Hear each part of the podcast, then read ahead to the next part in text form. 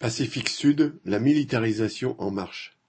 Mardi 5 décembre, alors que se tenait à Nouméa la réunion annuelle des ministres de la Défense du Pacifique Sud, plusieurs centaines de manifestants ont protesté dans les rues entre guillemets, contre la militarisation de la Kanaki. Cette réunion des ministres de la Défense, qui existe depuis 2013, regroupe sept États de la région dotés d'une force militaire Australie, Nouvelle-Zélande, Fidji, Papouasie-Nouvelle-Guinée, Tonga, Chili et France.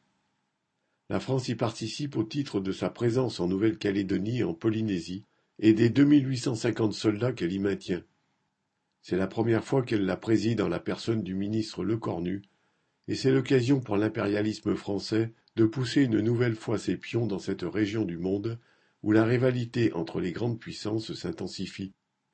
Si à l'ordre du jour se trouvent des sujets comme le réchauffement climatique, les catastrophes naturelles ou encore la lutte contre la pêche illicite, qui ont peu à voir avec la défense, c'est bien d'influence stratégique qu'il s'agit.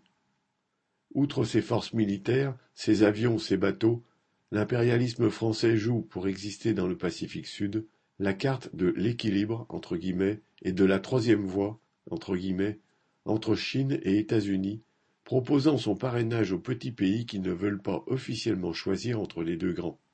La France appuie ses offres de services sur les 13 milliards d'euros de la loi de programmation militaire qui, d'ici 2030, seront consacrés à l'outre-mer. Elle compte aussi proposer aux États insulaires un nouveau service, l'académie militaire, pour entraîner leurs soldats, ce qui s'ajoute aux exercices militaires conjoints pour lier leur armée à celle de la France. Cependant la concurrence est rude. La Chine, qui s'est insérée sur le terrain délaissé un temps par les États-Unis, a réussi à signer l'an dernier un accord de sécurité avec les îles Salomon. Les Jeux du Pacifique qui s'y sont tenus jusqu'au 2 décembre ont été l'occasion pour elle de s'y mesurer à l'Australie, proche allié des États-Unis.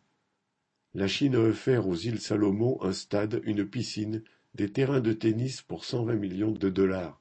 Mais surtout, alors que celles-ci n'ont pas d'armée, Chine et Australie ont rivalisé dans le déploiement de leurs forces de police au nom du maintien de l'ordre pendant les Jeux.